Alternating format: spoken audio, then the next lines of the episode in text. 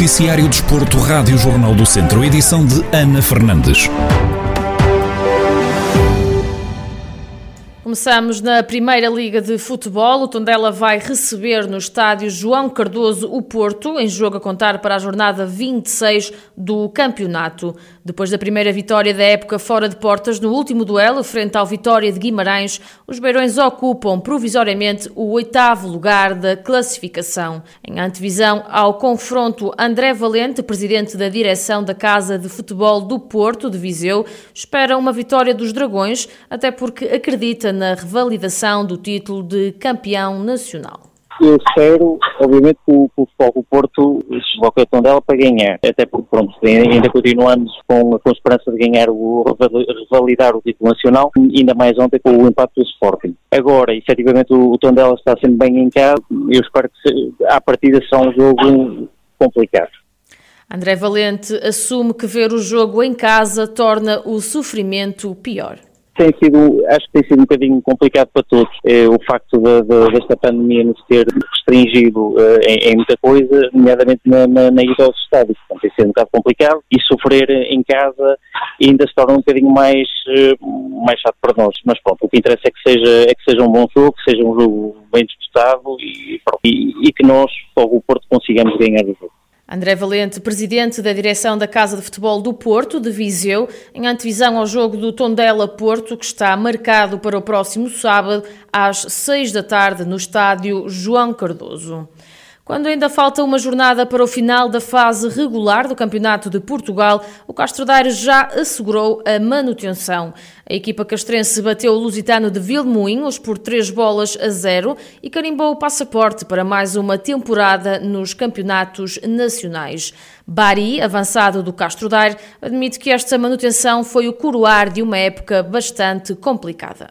Foi uma época mesmo completamente atípica. O campeonato ia bastante longo, depois pelo meio surgiram os casos, tínhamos paragens, tivemos inúmeros jogos que foram adiados, tivemos semanas sem competir e tudo isso traz um desgaste, um desgaste muito grande também a nível mental para toda a equipa. Acrescenta isso também as dificuldades que o clube tem, não é? Tínhamos um platel muito reduzido, depois aparecem castigos, aparecem lesões e então tivemos semanas ali muito complicadas mesmo com, com falta de, de pessoal para, para treinar e para, também para a equipa técnica ter preparar os jogos. E nós queríamos assegurar o objetivo da ECO o mais rápido possível. E isso era possível já este fim de semana e foi o que nós fizemos e foi o que nós pensámos que tem que ser este fim de semana já para assegurar. Tínhamos consciência que na última jornada ainda podíamos ter possibilidades, mas para um jogo já mais complicado, contra o primeiro classificado. Mas uh, o sentimento foi esse de início do jogo. A semana de trabalho foi só com esse foco. Temos que resolver já isto esta semana e ficámos já descansados e pronto. Foi o coroar de uma época bastante complicada, mas com, com satisfação muito grande.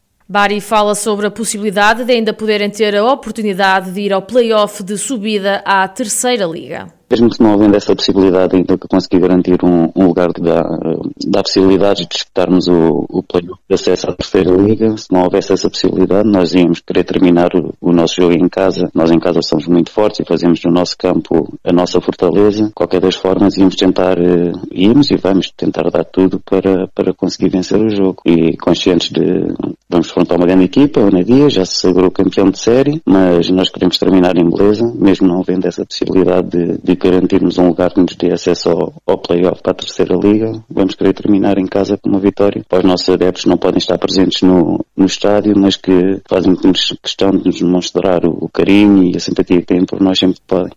O Castro Daire soma 32 pontos, que valem a sétima posição da Série D do Campeonato de Portugal e a manutenção, caso vença a última jornada e caso os resultados dos seus adversários diretos sejam favoráveis, neste caso do Valadares de Gaia e da São Joanense, os castrenses têm ainda a hipótese de alcançar um lugar que dê acesso ao play-off de subida à Terceira Liga.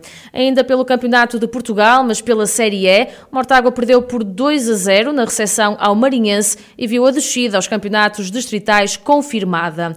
Em declarações exclusivas à Rádio Jornal do Centro, o avançado da equipa do Distrito de Viseu, Tiago Lopes, mais conhecido por Tagui, defendeu que tinha um plantel para ter feito mais e melhor uma situação para mim, para mim e para, para todo o grupo complicada, porque como nós tínhamos como objetivo a manutenção e conforme foi, penso que penso que tenha sido uma falta de, de capacidade nossa uh, em termos de, de, equipa técnica e assim, porque acho que o plantel que nós tínhamos, tínhamos capacidade para, para tal, mas é tal situação. Há sempre, há sempre no, futebol, no mundo do futebol eh, um primeiro e um último, e, e pronto, e calhou-nos a fava a nós, infelizmente. Não era o nosso, o nosso objetivo, era esse, mas temos que aceitar o mundo do futebol seja assim.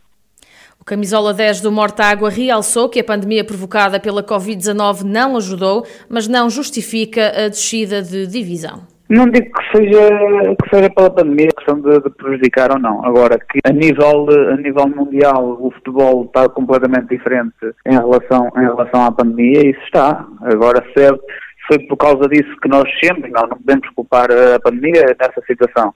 Agora, que é um, um, o mundo do futebol está um bocado diferente, está, porque nós, por exemplo, houve situações de, de, semanas que tivemos que parar 15 dias, uh, sem atividade nenhuma, depois voltar outra vez uh, com uma semana para treinar, para depois jogar no fim de semana a seguir. Isso qualquer equipa sente essas, essas dificuldades. E nós sentimos, uh, perante um jogo até foi em casa, agora, todas as equipas, se não foram todas, algumas equipas pelo menos passaram por esse processo, nós não podemos culpar a pandemia pelos, pelos nossos maus resultados. Quanto ao futuro, o Tagui garantiu que vão lutar pelos objetivos. Agora, em termos de futuro, é, é refletir, não, é, não sei em termos de, de, equipa, mas tristes, tristes estamos eh, pelo objetivo não conseguido, que era o que nós mais desejávamos. Eh, agora, refletir, verificarmos o que foi menos bom, continuarmos com, com, com aquilo que nós eh, fizemos de bom e refletir para, para o próximo ano continuarmos na, na luta para, para seguirmos os nossos objetivos. Depois desta derrota, o Mortágua está assim de regresso à divisão de honra da Associação de Futebol de Viseu. A uma jornada do final, a equipa comandada por Rui Gomes está na décima posição com 17 pontos, menos 5 que o Carapinheirense, que é o oitavo classificado e que está um lugar acima da linha de água, já em zona de manutenção. Mortágua junta-se assim ao Lusitano de Vilmoinhos, que também já viu confirmada a sua descida às competições distritais. Fechamos no centro desportivo desta semana. Carlos Agostinho e Renato Costa fizeram a análise à jornada desportiva do fim de semana, onde o Tondela conquistou a primeira vitória da época como visitante e o Viseu 2001 perdeu na recepção ao Braga. Quanto ao Tondela, Carlos Agostinho admite que esta foi uma vitória importante e explica porquê.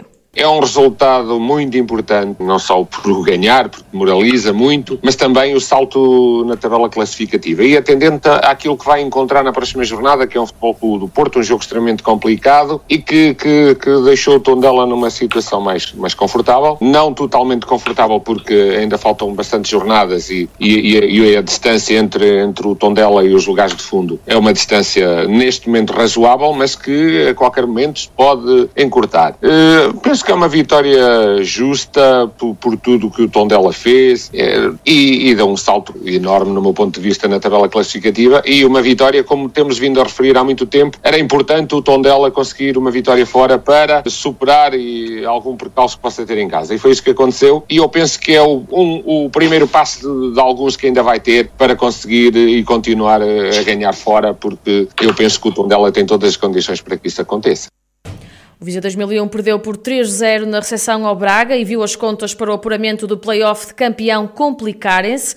Renato Costa faz uma análise à reta final da fase regular da primeira divisão de futsal quando já só faltam três jogos para os vizienses. O Viseu 2001, apesar de estar num ciclo de, de, de menos positivo, com, com, com, algumas derrotas, e estamos a falar dos últimos nove jogos, acho que fez um campeonato incrível eh, e pode, e pode perfeitamente garantir o play-off. Garantir o play-off é uma situação inédita. Faltam três jogos para o Viseu 2001 terminar esta fase regular da Liga Placar e o principal, o principal, o principal adversário é, é, o elétrico neste momento, tendo em conta que é muito difícil conseguir já o sexto lugar, não é impossível, mas é muito difícil conseguir o sexto lugar. O Portimonense é o adversário direto no sétimo, no sétimo classificar, no sétimo lugar. Ficar em sétimo em, em oitavo neste momento pouco irá acrescentar, porque ou recebe o Sporting ou recebe o Benfica, se efetivamente ficar no, no, no playoff. O que interessa é exatamente essa meta, é esse prémio. Acho que toda a estrutura merece esse prémio O programa desta semana do Centro Desportivo está já disponível em formato de vídeo no Facebook do Jornal do Centro e em jornaldocentro.pt, onde vai ficar também disponível em podcast. Pode também ouvir o programa na íntegra ao longo do dia de hoje, aqui na Rádio Jornal do Centro, em 98.9 FM.